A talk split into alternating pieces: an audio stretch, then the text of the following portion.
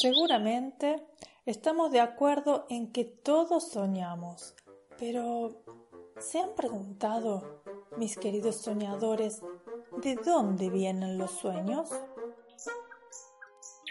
Te doy la bienvenida a Cuentos para Tejer Sueños, un espacio de fantasía que nace cuando sale la luna y la noche nos invita a ir a dormir.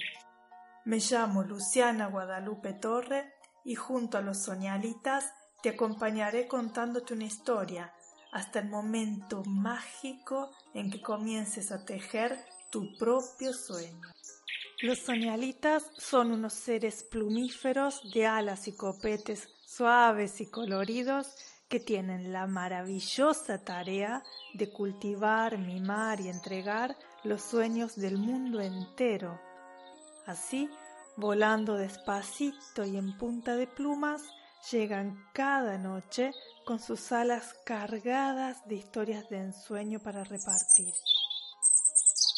Entonces, luego del cuento de esta noche, los soñalitas te regalarán un sueño nuevo y todavía un poquito tibio, listo para ser soñado. Te invito a descubrir todos los misterios sobre este maravilloso mundo en lucianatorre.com, donde también puedes sugerirme lecturas y compartir tus sueños con otros soñadores de todo el mundo. Me encantaría recibir tu historia.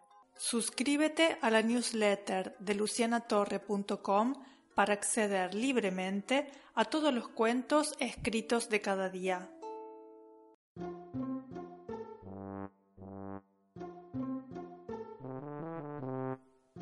Señoras y señores, altos y bajitos, pequeños y grandes soñadores de sueños y sueñitos, el cuento que compartimos esta noche bajo el ala se intitula La luna y las estrellas. Cansadas de no ser vistas, tres de las estrellas más alejadas de la constelación llamada Alonso fueron a reprocharle a la luna. Estaban convencidas que el satélite del bello planeta Tierra era quien les impedía ser vistas y admiradas por los humanos.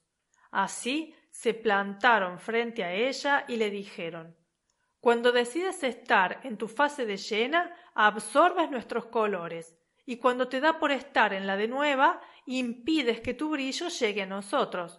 Por culpa de tu indecisión, variabilidad y prepotencia, no somos amadas por los humanos, como otras hermanas y primas nuestras, que sí alegran las noches tristes y solitarias de muchas personas.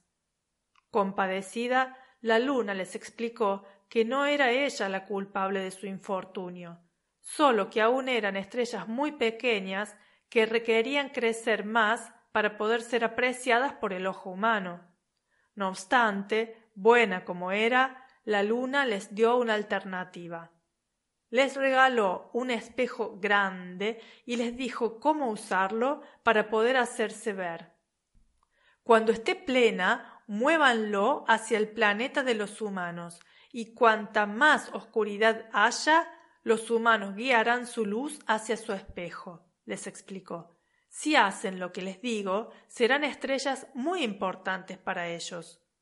Las estrellas agradecieron profundamente a la luna y han seguido su consejo hasta la actualidad.